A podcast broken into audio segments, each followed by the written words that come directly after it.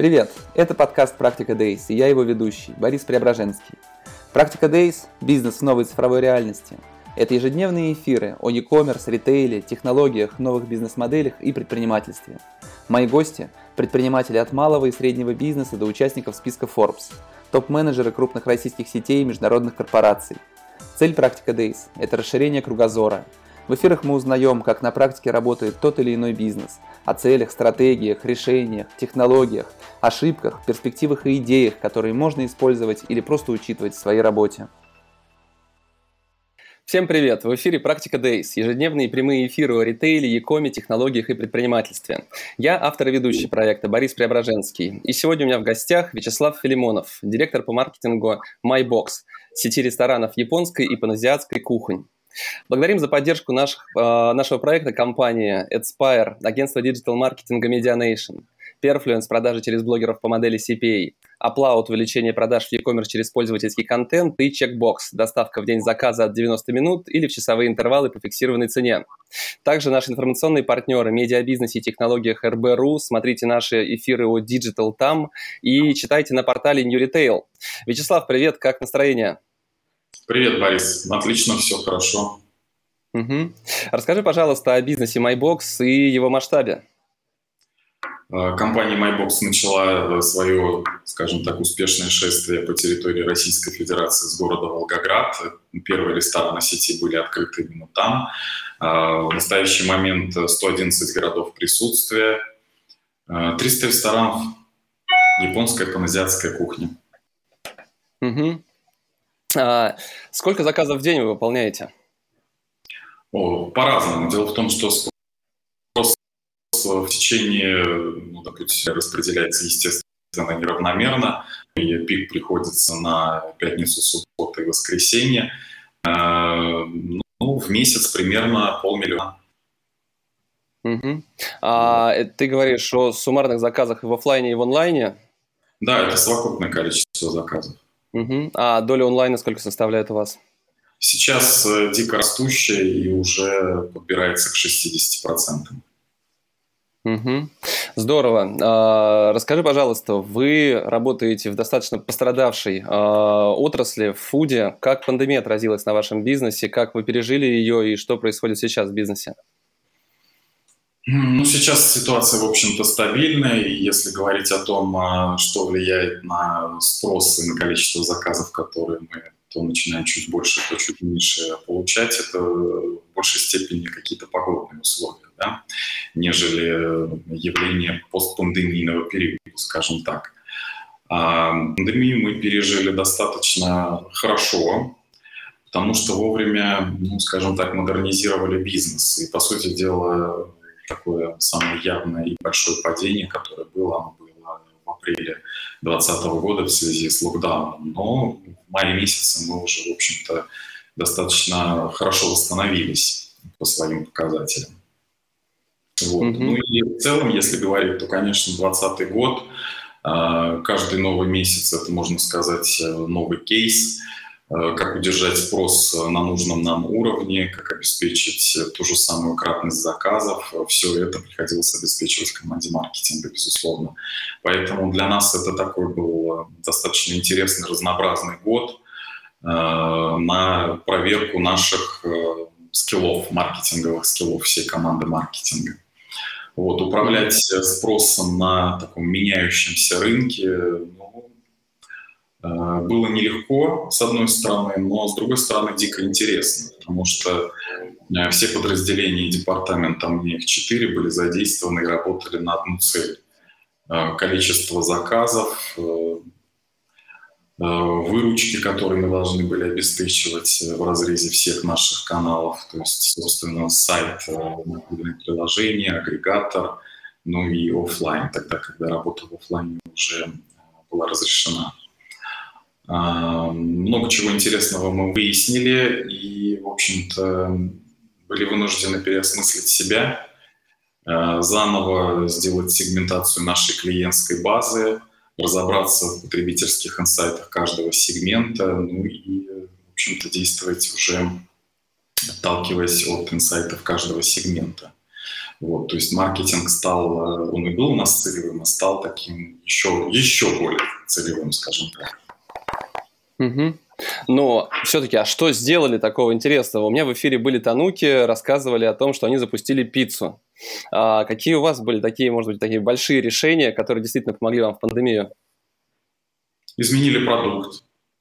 Вот. За вот эти полтора года, пока мы находимся в кризисном или полукризисном а, состоянии, кардинальным образом пересмотрели наше меню.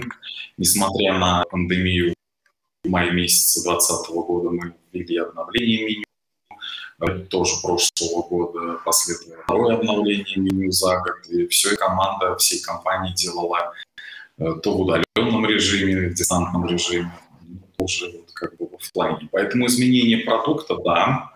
Э, мы интегрировались с э, CDP-платформой Mindbox, наверняка знаете про такую, и автоматизировали маркетинг, насколько это возможно, маркетинговые коммуникации.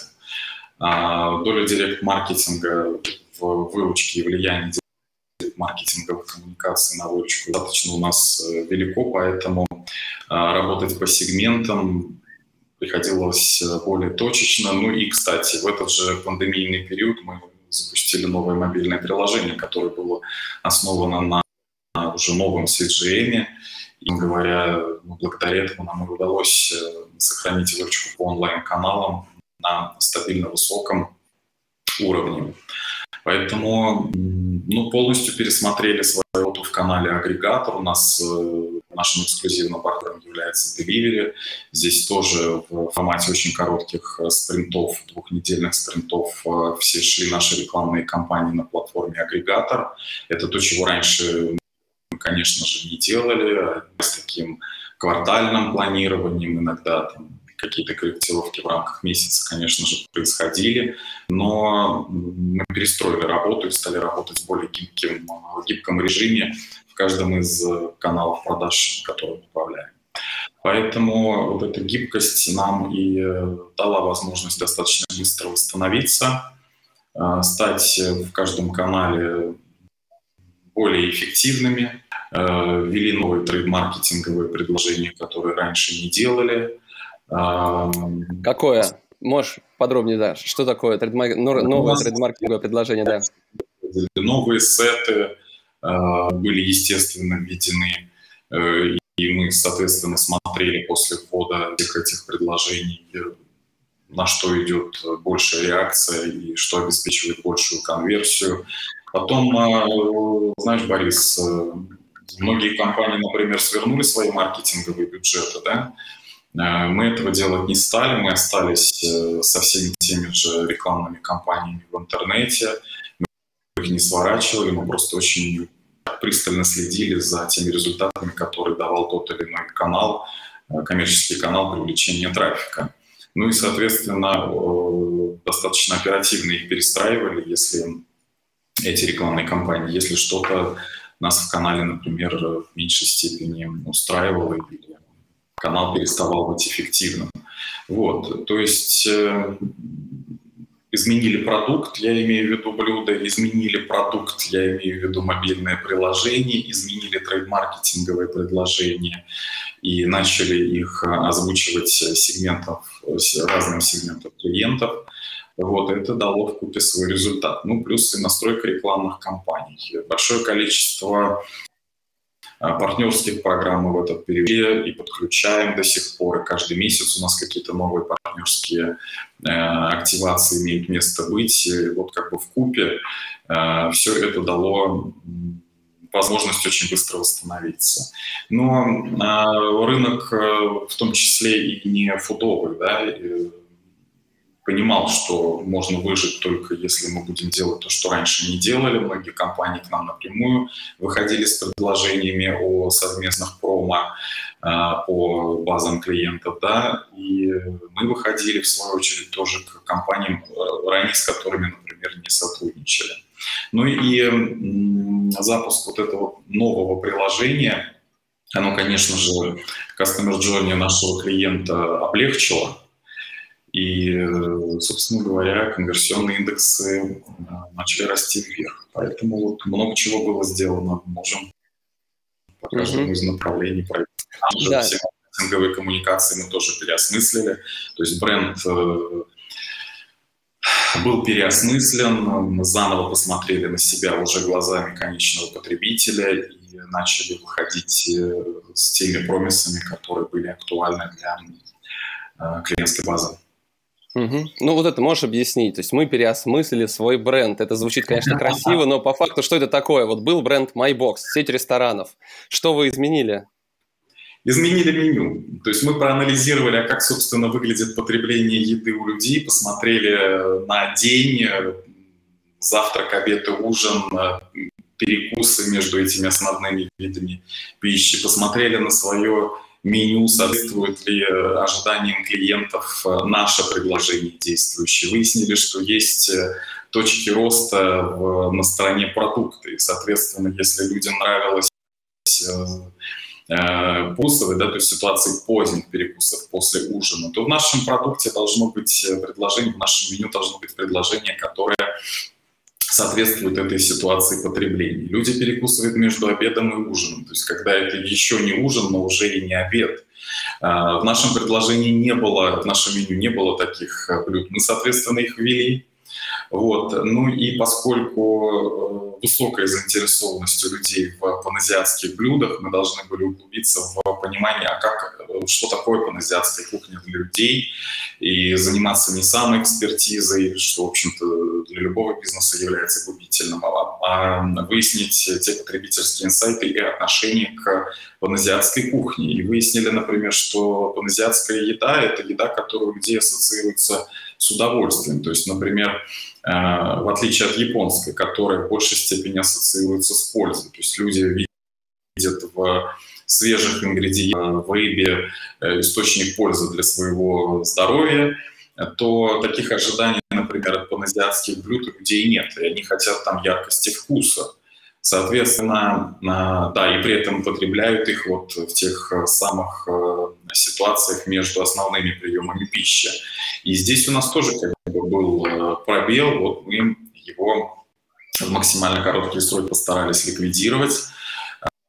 А, а все для чего? Для того, чтобы покупок росла, для того, чтобы увеличивалось количество покупок будние дни, да, то есть э, с понедельника по четверг. То есть люди все равно же едят, да, не только в пятницу, субботу и воскресенье, и не только в каких-то таких э, групповых ситуациях потребления, как мы их называем. То есть когда вечеринки, когда какой-то вечер с семьей или, э, может быть, там романтическая встреча и заказывается сет из роллов под как раз эту самую романтическую встречу, либо какое-то семейное застолье, когда нужно э, большому количеству людей разное количество закусок.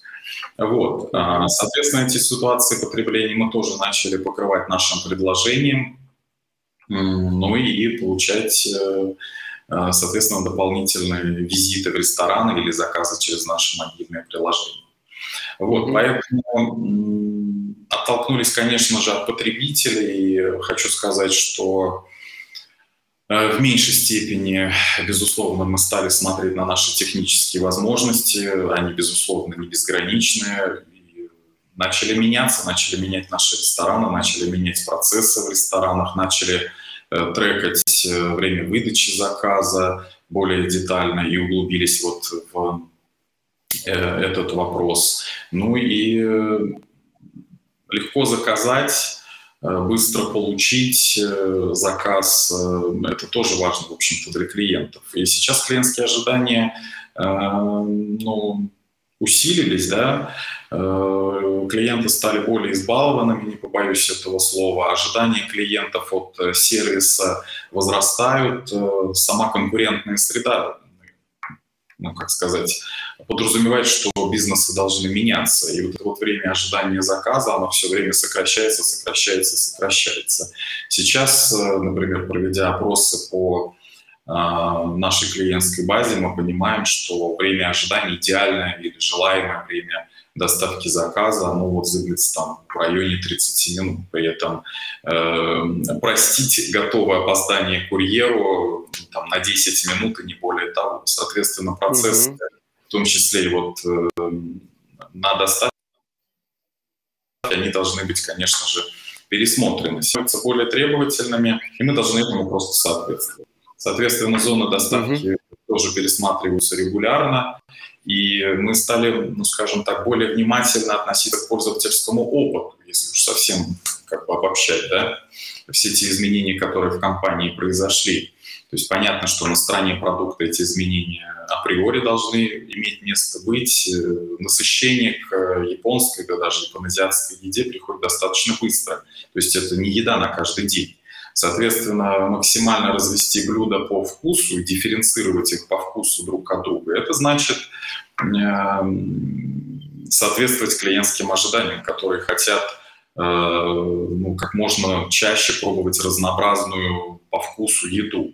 Это уже, в общем-то, было сделано, и мы продолжаем развиваться в этом направлении, и боюсь, что не сможем остановиться, потому что любая еда, какая бы она вкусная ни была, ну, люди не могут ее есть э, каждый день, а очень хотелось бы.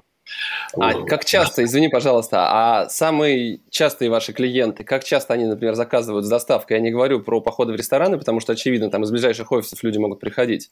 Но именно частота э, у самых лояльных, постоянных клиентов, сколько она составляет в среднем?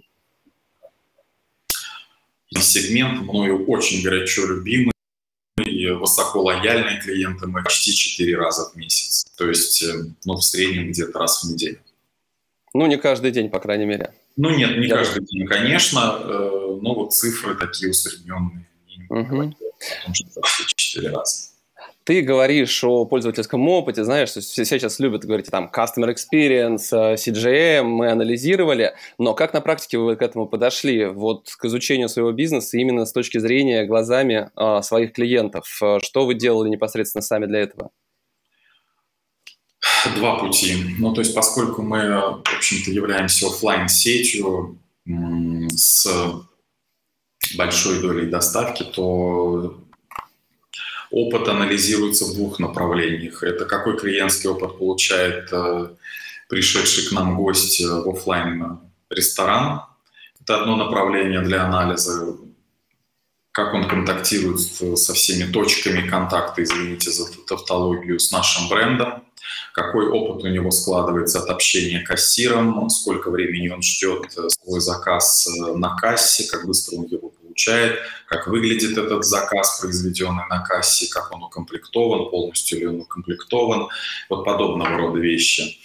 А, и второе направление – это направление, ну, то есть путешествие покупателей или CGM как раз вот в, э, на наших онлайн-витринах. К онлайн-витринам мы относим это наше мобильное приложение и сайт. А, легко ли ориентироваться в нашем каталоге, есть ли количество фичей в нашем мобильном приложении, от самых каких-то банальных, типа повторить предыдущий заказ, э, голосовой набор этого заказа, до каких-то уже более таких а, узких, над которыми мы в настоящий момент работаем еще пока. А, оформляется корзина, как быстро она оформляется, Э, есть ли проблемы с оплатой, нет ли проблем с оплатой. Э, вот такого. Ну, то есть по всем этапам, то есть по всем, по всем этапам, этапам просто да, проходили. Да. Есть, э, грубо говоря, составленная да, воронка, то есть вот клиенты отваливаются на разных этапах этой воронки, если мы про ЯКОМ говорим, то мы выясняем причины и на каком из этапов этой воронки отваливается большее количество клиентов, и что выясняем причины, и что Mm-hmm. Что нужно сделать, понимаем для того, чтобы этого не ну, происходило. Ну, все что, логично, да. Ничего такого нового, да. Да. Скажи, сколько человек у вас работает в маркетинге и реализует все эти проекты? 30 примерно. Примерно 30. 30. Ну вот вы нашли там дырку, например, в вариантах оплаты, вы нашли какую-то возможность улучшить здесь, вы формируете отдельные команды под каждый этот проект или просто раскидываете по людям, кому это наиболее близко в работе, и они уже занимаются реализацией этих проектов новых? Улучшений? Это и кросс-команда, потому что мы, естественно, задействуем наших коллег э, и из доставки, и из IT-департамента. Э, То есть самим сделать всего нельзя. Конечно, это такая кросс-функциональная команда, работающая над проектом, ну, например, по э, запуску мобильного приложения. Плюс, конечно же, мы используем компании на аутсорсе, безусловно, и уже получается. Mm-hmm. Маркетинг, IT, собственно, самой компании MyBox и привлеченная команда внешних разработчиков тоже участвует. Угу.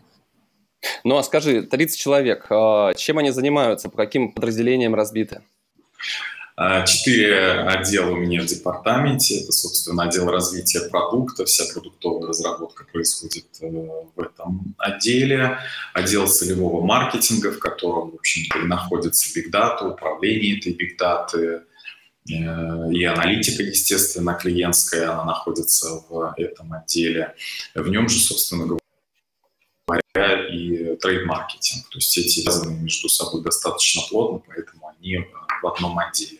Отдел электронной коммерции в себе аккумулирует, в общем-то, ряд функций, помимо э, продуктовой разработки, да, разработки мобильного приложения сайта. Здесь еще есть и управление продажами э, в этих каналах. То есть такое подразделение деньгоприносящее, в том числе не только продуктовой разработкой ограничивающейся. И э, отдел бренда. Вот такие как бы четыре отдела. Угу. А аутсорсите что? Ну, разработчиков аутсорсим, безусловно. Какие-то услуги по производству контента тоже делаем сами, какие-то привлекаем сторонних а, подрядчиков. Угу. Слушай, про разработку интересно. Мне очень понравился ваш новый сайт. А, действительно. Он еще не доделан, кстати, Борис. Он может быть недоделан, да. Я, я попробовал с разных устройств, то мне показывается ваш старый, то новый. Если потом дашь ссылочки, каким образом выходить на старый или на новый, я всем очень рекомендую посмотреть новый сайт, если он вам не откроется сразу же по входе в браузера.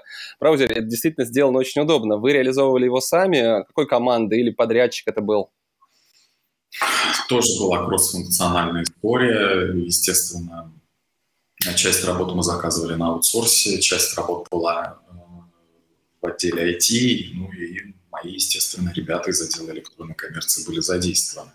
Но мы первым делом, э, кстати, запустили вот в 2020 году новую версию мобильного приложения, и я считаю, что мы не ошиблись, потому что все больше и больше пользователей переключается с э, сайта на приложение, и приложение демонстрирует колоссальные приросты по выручкам, по количеству установок, по количеству пользователей, которые в этом приложении находятся.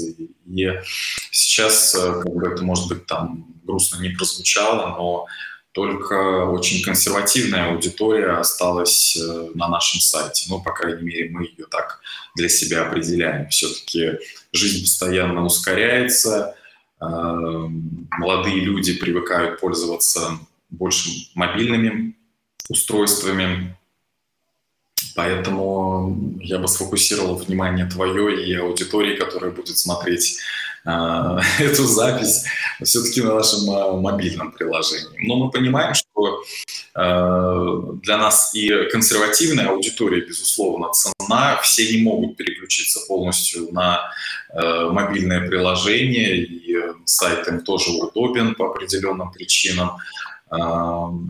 Точно так же, вы знаете, как и удобен, например, для кого-то услуги колл-центра. У нас тоже есть этот канал продаж, дистантный канал продаж. Он тоже до сих пор сохраняется. То есть это удивительно, может быть, там, для московских жителей. Ну, то есть э, зачем звонить? Да? Мы уже давно не за такси, не для того, чтобы заказать продукты из э, гипермаркета, и тем более уж еду на дом из ресторана. Совсем не звоним.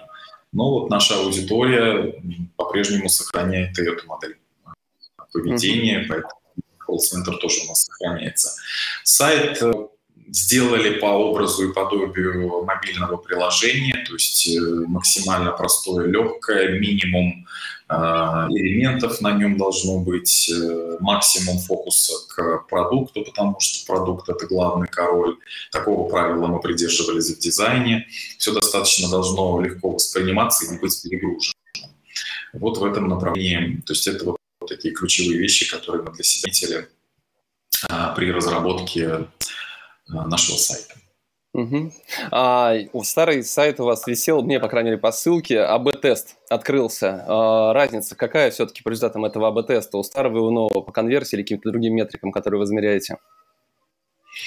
Ну, сейчас э, новый сайт показывает, конечно же, больше процент конверсии, безусловно. Вначале сложно, ну, то есть когда мы его запускали, но это было ожидаемо, потому что та аудитория, которая привыкла пользоваться, ну то есть у них свой был путь уже выстроен годами, э, как бы изученный, да, э, ну, там изменений давно никаких не вносилось, Поэтому люди просто привыкли совершать определенный набор телодвижений на нашем старом сайте, и какое-то время у них ушло на то, чтобы переобучиться новым телодвижениям уже на новом сайте. Поэтому, как и во многих других там компаниях, э, меняющих э, сайт, да, то есть, по сути дела, CGM э, новый, предъявляющий своим клиентам, но определенные были сложности с обучением. Сейчас они устранены. Сначала мы поняли, что мы пришли к э, тем же самым конверсионным показателям по новой версии сайта, а сейчас мы, в общем-то, видим, что новый сайт в результате того, что пользователи наконец-то обучились, э, ну, воронка выглядит уже иным образом, и конверсионные индексы опережают э, индексы на старом сайте. На старом сайте да. угу. а, дорого получилось запустить такой сайт? Дорого. Ну, не скажу. Да? Но дешевле, чем мобильное приложение, да? А, дешевле, чем мобильное приложение, да. Вот поэтому ты говоришь, сфокусируйтесь на мобильном приложении, обратите внимание, да, но при этом это действительно достаточно тяжелая история, причем часто очень компании, которые не имеют внутри компетенций продуктовых хороших, получая мобильное приложение, понимают, что вот эти миллионы они потратили не совсем на то, что им нужно и то, что им поможет. А, при этом, кстати, еще важный момент с а, перезапуском сайта, ведь в вашей тематике трафик а, ну, достаточно тяжело получать. Это и достаточно узкий пул поисковых запросов, и при переходе на другой сайт а, я уверен, что вы столкнулись с тем, что поисковое продвижение достаточно хорошо просело, да? Ну, вот, знаешь, мы же сразу весь э, трафик как бы не направляли на новый сайт, делали это очень аккуратно очень э, такими скромными шажочками. Увеличивали долю трафика постепенно, когда понимали, что ну, например, что-то нужно оптимизировать, да, и воронка опять-таки анализировалась, понимали, на каком из э, этапов воронки происходит э, не то, чтобы нам хотелось происходить. Вот, поэтому Сильного проседания не было? Цифры по трафику, возвращались возвращали многие вещи на доработку, и только после этого, после запуска нового релиза, уже смотрели, как та же самый, тот же самый объем трафика себя ведет, какой конверсии все это приводит. Ну и постепенно-постепенно увеличивали. Вот. Но это путь такой, опять-таки, стандартный, на мой взгляд. А, невозможно сделать с первого раза, что будет, приведет к идеальным каким-то результатам. Вот действовали очень осторожно. Угу. Ну, а вообще, если говорить про трафик, э, все-таки действительно он дорожает, добывать его становится сложнее, соответственно, и находить новую аудиторию все тяжелее. Что делаете вы с привлечением вот этой новой аудитории? Какие каналы, инструменты используете? Может быть, что-то уникальное придумали, интересное, необычное, э, где действительно это было бы проще сделать?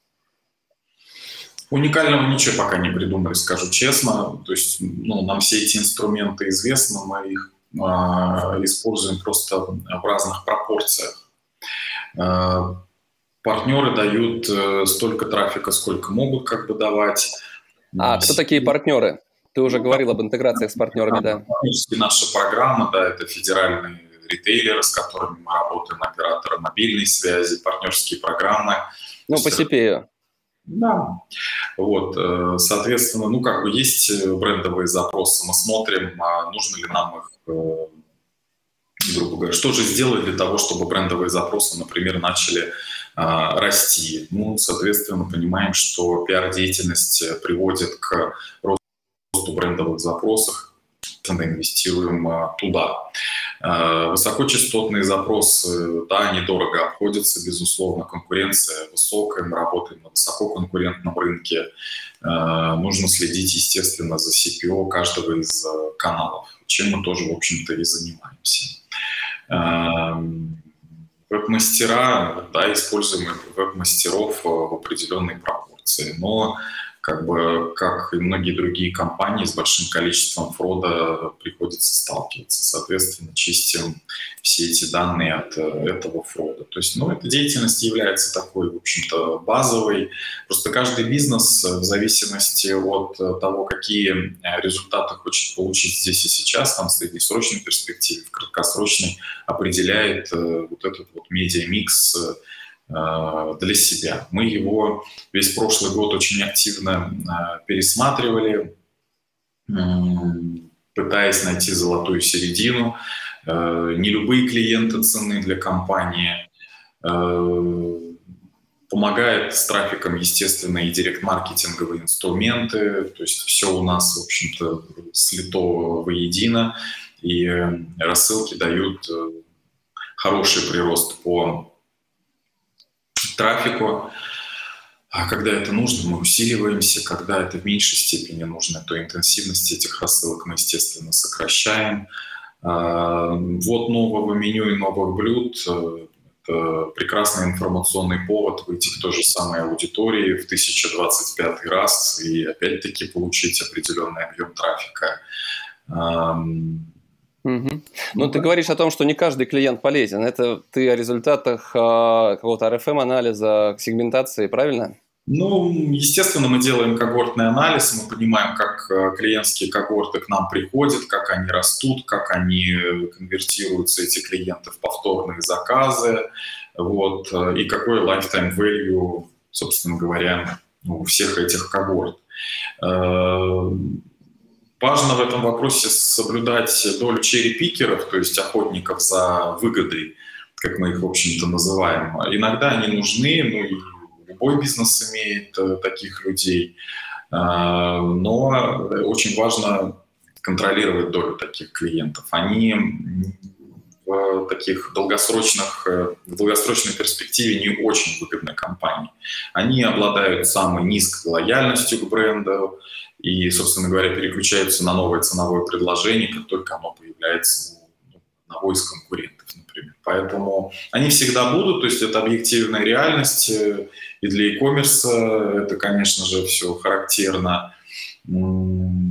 Трайлы, с другой стороны, надо как-то обеспечивать новую аудиторию э, привлекать, и вот этот вот барьер цены снимать, безусловно, нужно для новых клиентов, э, чтобы у них была возможность у большего количества была возможность попробовать а, наш сервис и наше блюдо, естественно.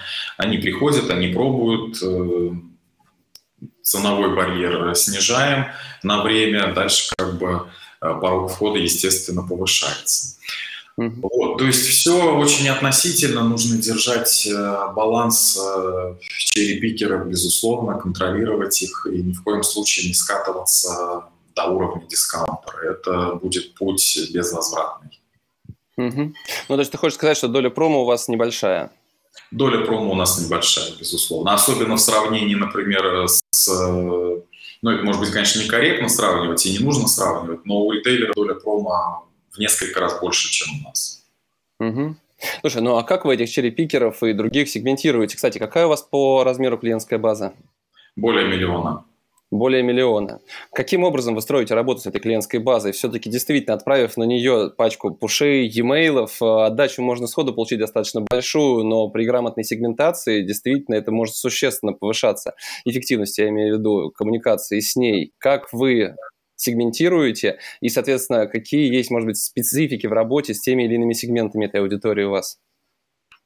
Сегментируем их по RFM, вот, и, собственно говоря, видим а, размер сегмента в количестве клиентов, сколько нам а, денег они приносят, с какой кратностью они посещают э, либо наш ресторан, либо э, посещают мобильное приложение и наш сайт. Вот таких сегментов несколько. Собственно говоря, есть у клиентов определенные предпочтения по виду блюд, по дням, когда они делают эти заказы. Ну и, собственно говоря, CDP, то есть платформа автоматизированных маркетинговых коммуникаций, позволяет с ними э, коммуницировать определенным образом. Знаешь, я уже не первый раз за последние эфиры слышу про CDP.